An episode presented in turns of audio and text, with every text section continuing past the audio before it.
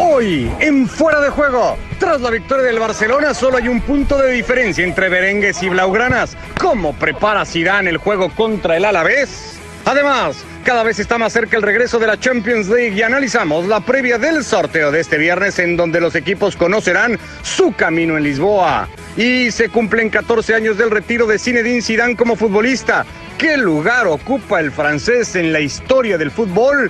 Con esto y más, arrancamos fuera de juego por ESPN Plus. ¿Qué tal? ¿Cómo les va? Y bienvenidos a una nueva edición de Fuera de Juego. Un gusto reencontrarnos ya como cada día hacemos en este espacio. Hoy junto a Fernando Palomo, a Alex Pareja, a Richard Méndez también para empezar a tocar distintos temas. Cuando se reanudaba la temporada en España después del larguísimo parón, Zinedine Zidane habló siempre de 11 finales por delante. Hasta ahora ya ganó 7. Mañana busca la octava consecutiva para mantener los cuatro puntos que tiene de ventaja sobre el Fútbol Club Barcelona. Zinedine Zidane en la previa del partido.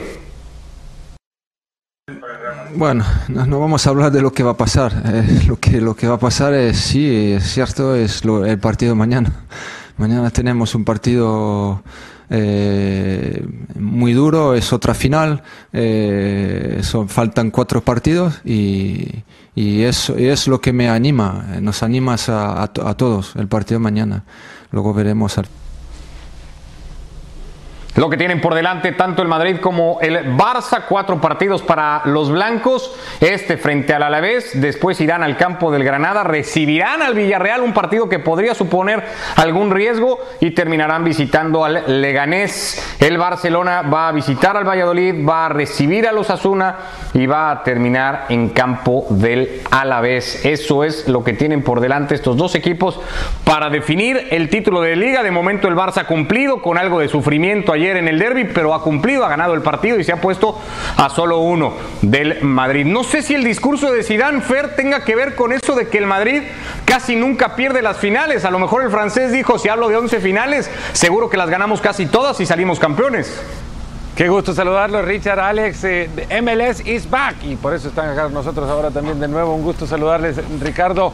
Eh, y sí, las finales son para Zidane su, su, bueno, manjar favorito, ¿no? Al final llega a esos partidos y sabe cómo jugarlos, a ver, sabe cómo ganarlos. En realidad, de repente no sabrá cómo jugarlos, pero termina ganándolos por una cuestión de actitud intrínseca en la naturaleza del, eh, club. El Real Madrid está para eso, para no rendirse, para ir hasta el tope, para eh, ganar y luego se preguntará cómo. Y Zidane ha hecho esto y de eso un arte también en los últimos partidos. Ahora, las condiciones de vulnerabilidad siempre están presentes ante un equipo que tiene muchísimos espacios en los cuales, y de esto podemos profundizar más adelante, pero espacios que les pueden atacar y más ahora en el partido que se viene, cuando no van a contar con Marcelo lesionado y las suspensiones de Ramos y Carvajal. Si se ha hablado de la solidez del Madrid, ha partido por las muy buenas intervenciones de Courtois, su buen nivel, su buena defensa, pero ahora no contará con esta línea que ha sido de las líneas que, por lo que, que en el campo tiene el Madrid la menos modificada de, de Zidane desde que regresaron tras la reanudación de la competencia. Va a ser un reto mayúsculo. Cada partido que ha enfrentado el Madrid ha sido un reto mayúsculo. No creo que en los siete haya tenido superioridad brutal en, en uno de ellos. En todos le ha costado, pero ha sabido solventarlos. Y el de este compromiso que se viene será uno, creo, para examinarlos de la misma forma. Un gusto escucharlos ayer, Richard, Alex, en ese partido entre Orlando y Miami con ese torneo de vuelta de la MLS. Richard, no quiero además ser demasiado mal pensado, pero es que más de uno debe de estar ahora con la idea de, ¿y mañana quién va a patear el penalti si no va a estar en la cancha Sergio Ramos? Yo creo que más que patear el penalti de extrañar a Sergio Ramos, y con esto el saludo para Fernando, para ti, para Alex, yo creo que más que extrañar eso, se extraña el carácter, la actitud, el empuje que tiene ese liderazgo de Sergio Ramos, ese tipo que más allá de marcar un gol de penalti, va y besa el escudo y siente la camiseta, con eso incentiva al compañero.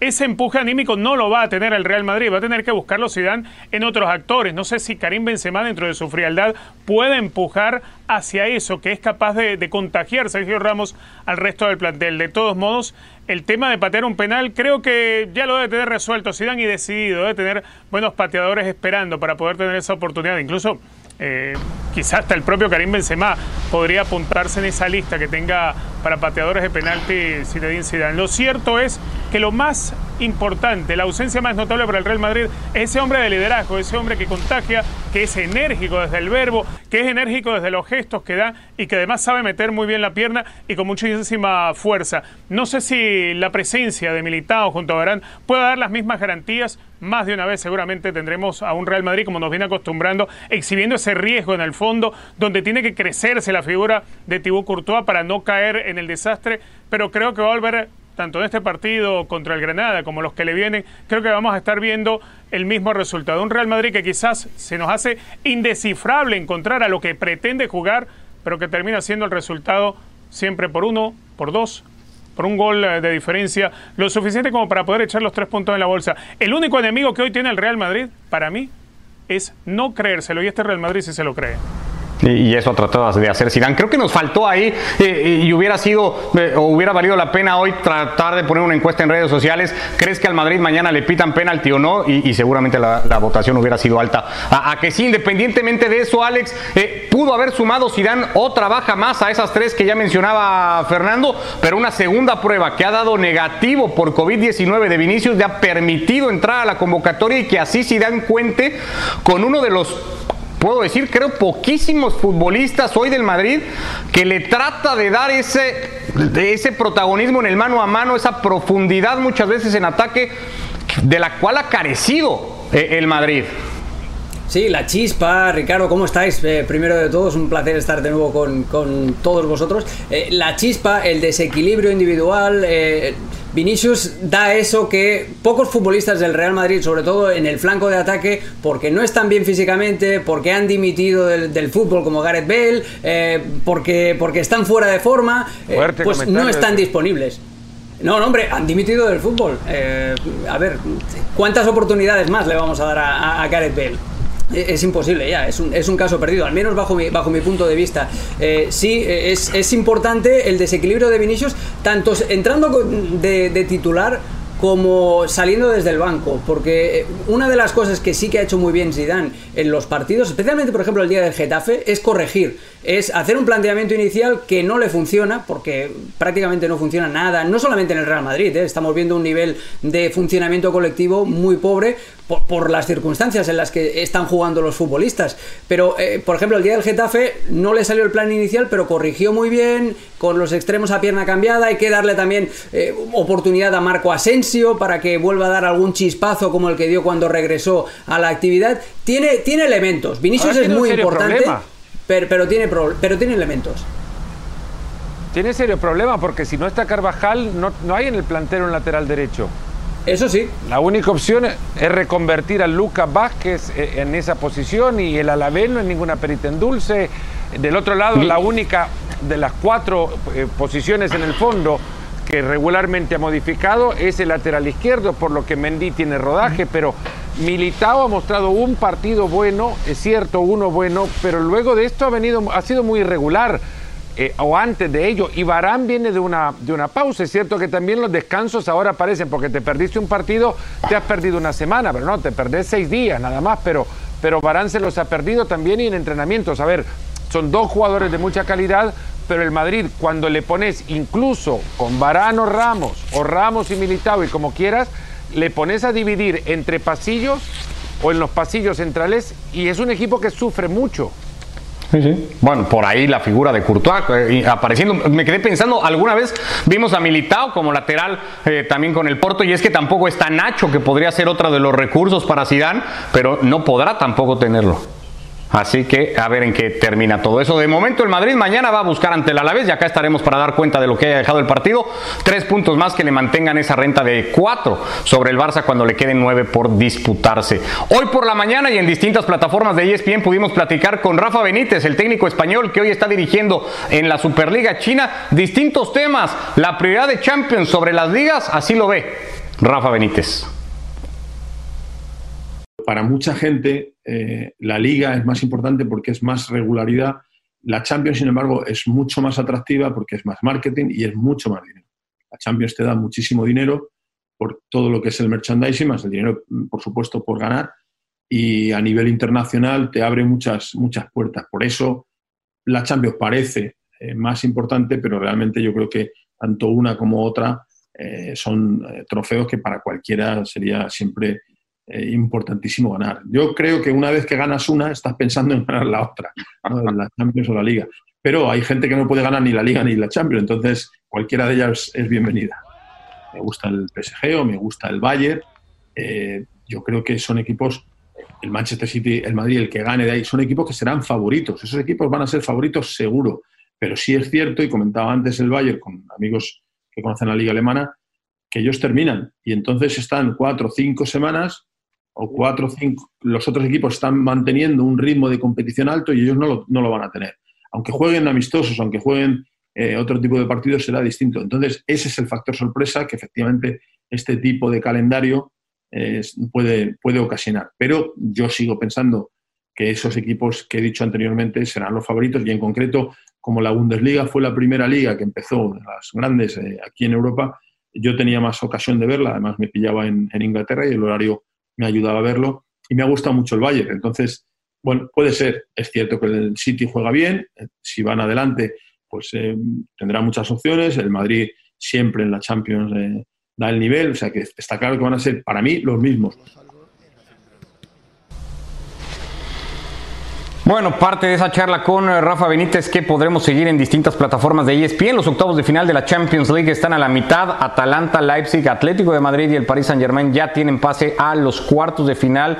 Pendiente el duelo entre la Juve y el Lyon que favorece a los franceses. El City lleva ventaja sobre el Madrid. El Bayern está goleando al Chelsea y el Barça y el Napoli de momento están empatados. Por cierto, se ha confirmado que esos partidos, como ya más o menos esperaba, se disputarán en el territorio de los equipos eh, que tenían que recibir ese partido como local. Richard, hemos hablado un montón de veces en este espacio y un poco por eso la pregunta hoy a Rafa Benítez de la Champions parecería hoy el torneo que salva o condena sobre todo a los grandes equipos, sin importar demasiado lo que pase en las ligas locales, nos solemos guiar por, por la importancia que aparentemente tiene el torneo en un solo campeonato para definir qué equipo anda bien o qué equipo triunfa y cuáles se quedan en el camino.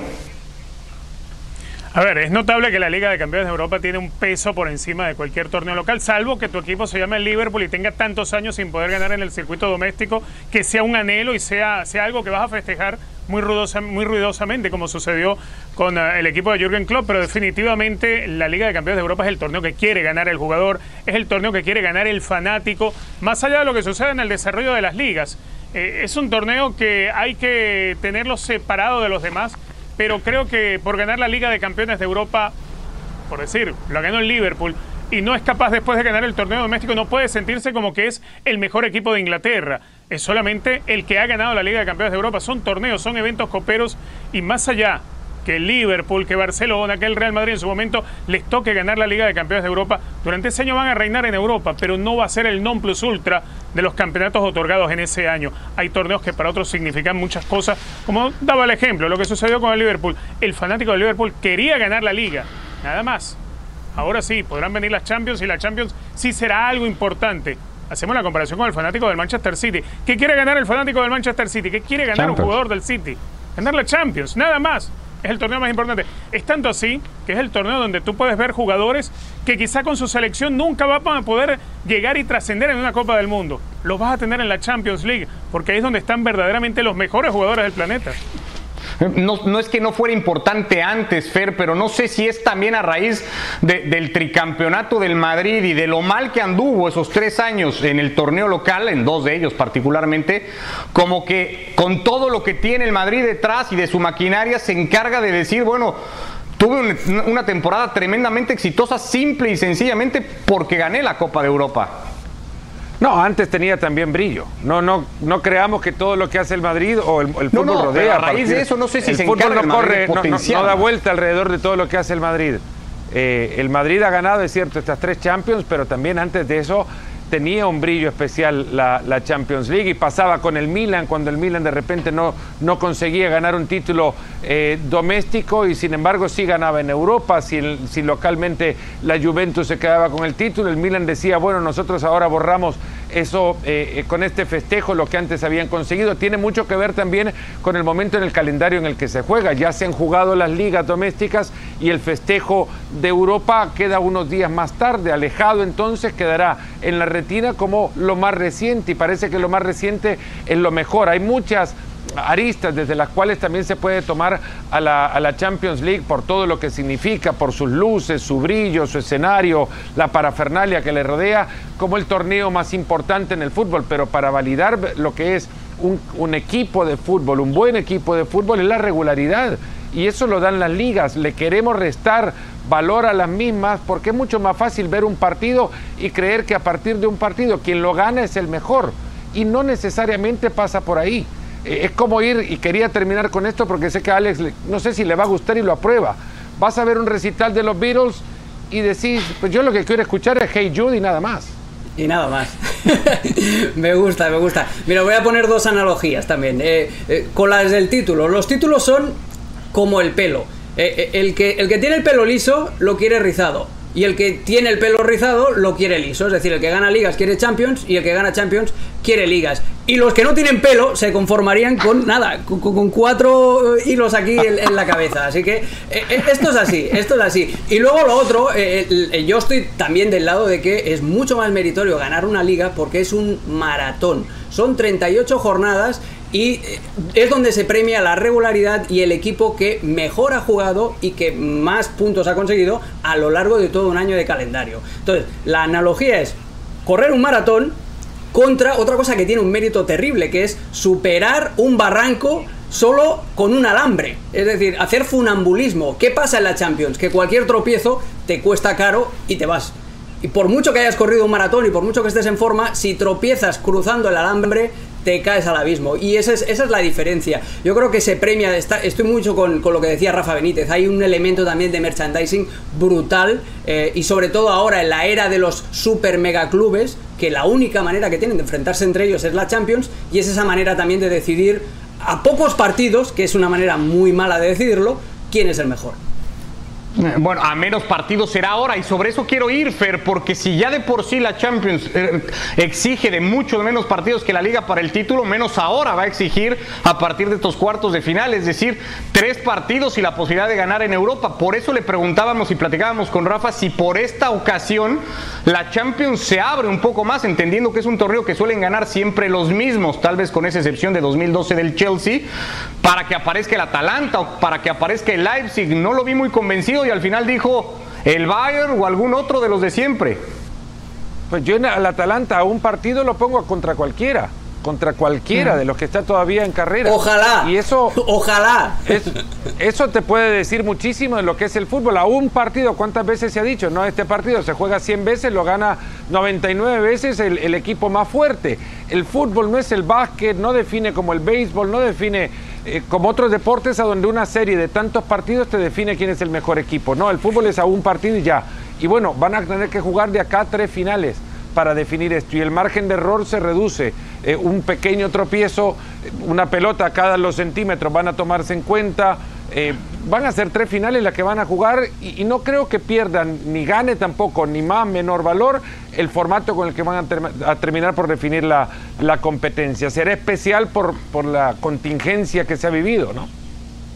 Bueno, mañana será, por cierto, cuando se conozca no, eh, el sorteo para los cuartos de final, todavía por definirse esas cuatro series pendientes para la ronda de los octavos eh, de final, que insisto, se jugarán en el campo correspondiente a cada uno de estos clubes. Barça, Manchester eh, serán locales ante el Napoli y ante el Real Madrid para definir sus eliminatorias. Así que así las cosas, ya todo listo. Antes de eso y de pasar a lo siguiente, repasamos estos octavos de final y el sorteo que va a definir la conclusión de esta edición se va a dividir en tres facetas. La primera es para definir los cruces de los cuartos de final. Después se llevará a cabo el bracket de semifinales para definir el camino de cada uno de los ganadores. El tercero eh, solo para definir un local administrativo. Cabe recalcar que no habrá cabezas de serie ni tampoco protección de equipos del mismo país. Es decir, todos podrán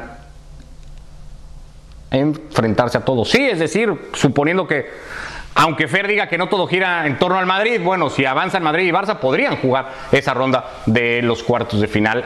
Eh, así que entre otras posibilidades. Eh, bueno, eh, Alex Pareja nos ha venido entregando una serie de, de, reportajes sobre el impacto que podrá tener todo esto para el fútbol que hemos vivido con el COVID-19.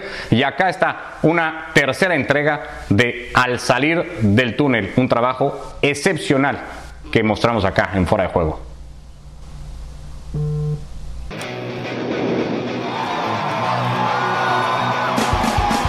Rabia, la angustia, la desesperación por la falta de un futuro. El grito visceral de la música grunge despertó al mundo a principios de los años 90. Nirvana, Soundgarden, Alice in Chains, Pearl Jam. Casi de la noche a la mañana, un puñado de bandas de Seattle, en Estados Unidos, se convirtieron en fenómenos de masas. Pasaron de tocar para un público local a tener fans en cualquier rincón del planeta. Un movimiento alternativo que acabó engullido por el sistema y empaquetado para su consumo.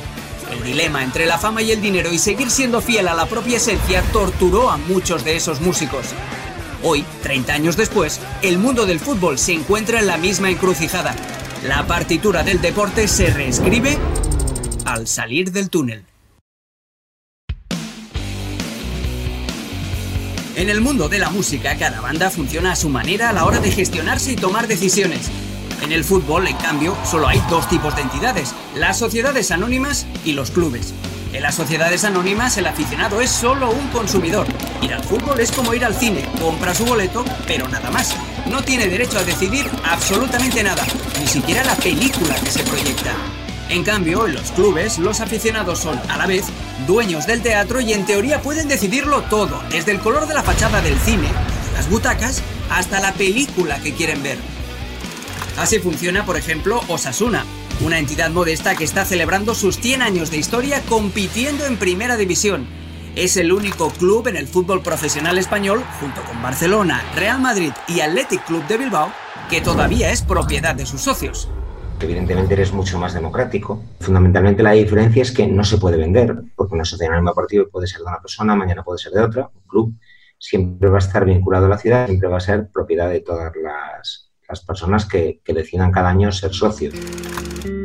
Y esa diferencia no es pequeña. Cuando un equipo de fútbol es propiedad privada, el dueño puede hacer literalmente lo que quiera con él. El último ejemplo lo vimos en México con Monarcas de Morelia. El club ha cambiado de manos y ahora tendrá nueva sede, nuevo nombre, nuevos colores y claro, nuevo estadio. De un plumazo se borraron los 70 años de historia de la entidad y su arraigo con la comunidad. Yo creo que pudo más el dinero que la historia. Lo sabe bien Juan Carlos Gómez, fue directivo de Monarcas durante casi un cuarto de siglo. Mazatlán hoy en día están felices, están contentos.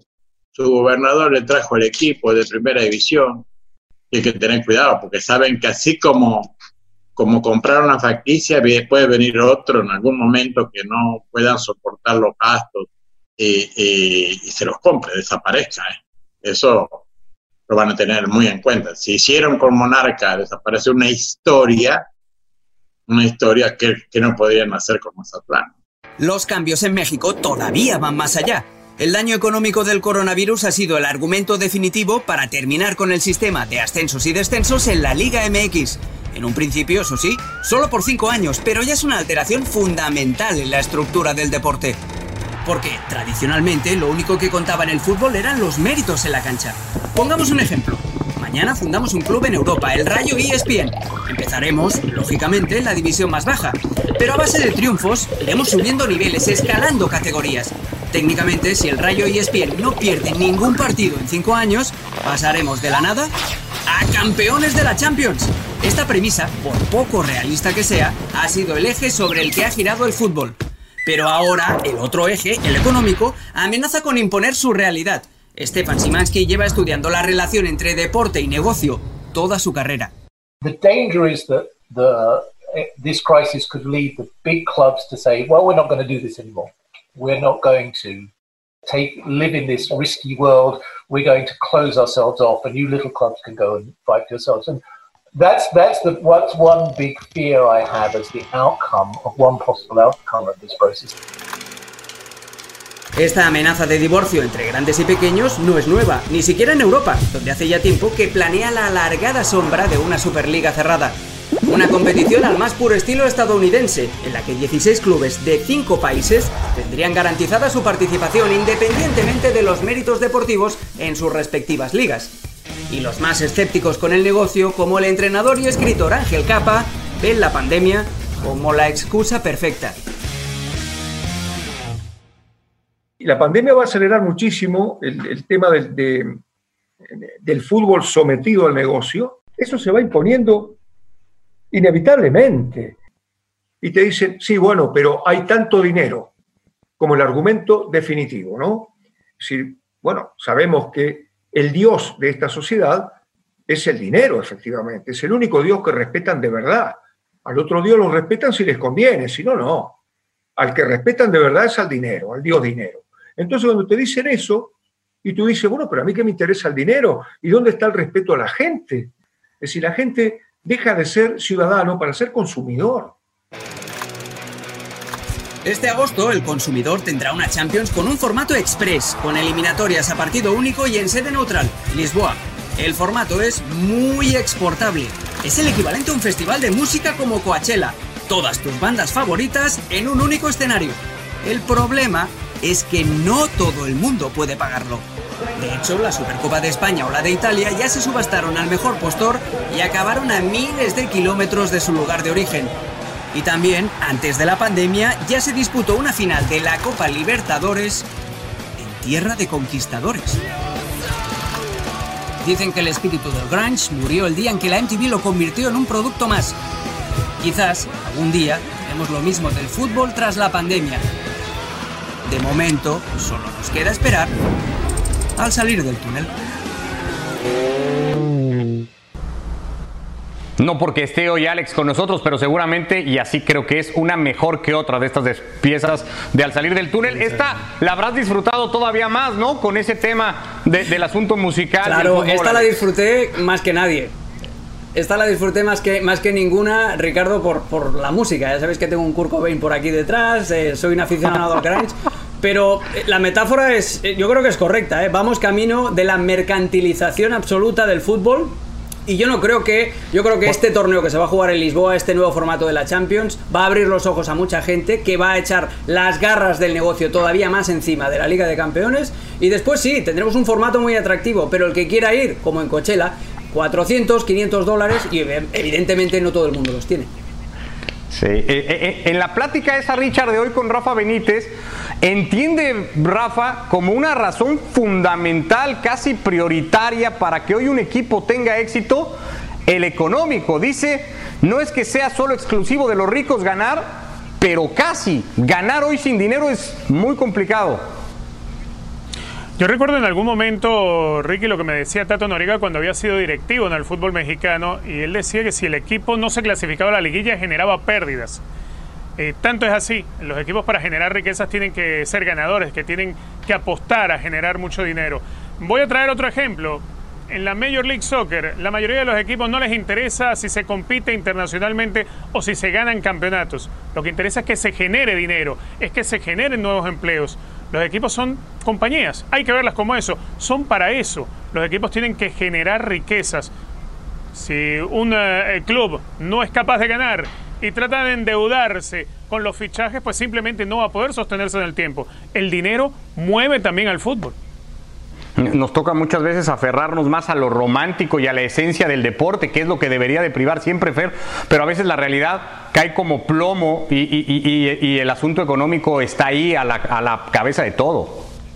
No vamos camino a la mercantilización, ya llegamos ahí, es más, el mm. fútbol regresa de la cuarentena o sale de la misma, no porque ya esté preparado ni encuentren en todos sus protocolos la MLS como ejemplo, nada más directo de eso. No es que estuviese lista para volver, es que urgía volver para poder sacar de ahí los réditos de la televisión. Por lo mismo también vuelve en Alemania, por lo mismo también lo hace en Inglaterra, porque tiene que regresar para que los clubes puedan recibir los dineros de los contratos cuando sean, si bien no en su totalidad, que les permitan recuperar aquellas pérdidas que le generan no tener en actividad del deporte, pagarle a los jugadores, pagarle a sus empleados, su administración, en fin, el fútbol vuelve porque necesita verse en tele, que es lo que paga que el fútbol exista ahora. 1.4 del Producto Interno Bruto, por ejemplo, en España es lo que representa el fútbol, como para darnos una idea del peso económico que tiene todo esto. Así estamos llegando al final de esta edición de Fuera de Juego. Enhorabuena por el partido ayer, Richard, Alex, qué gusto daba escucharlos, así como pasó antes con Fer y con Andrés, con el fútbol tico y con todo lo que a poquito va volviendo a la pantalla del líder mundial en deportes. Abrazo a los tres, muchísimas gracias, gracias a ustedes. Acá nos vemos mañana en una nueva edición de Fuera de Juego por ESPN Plus.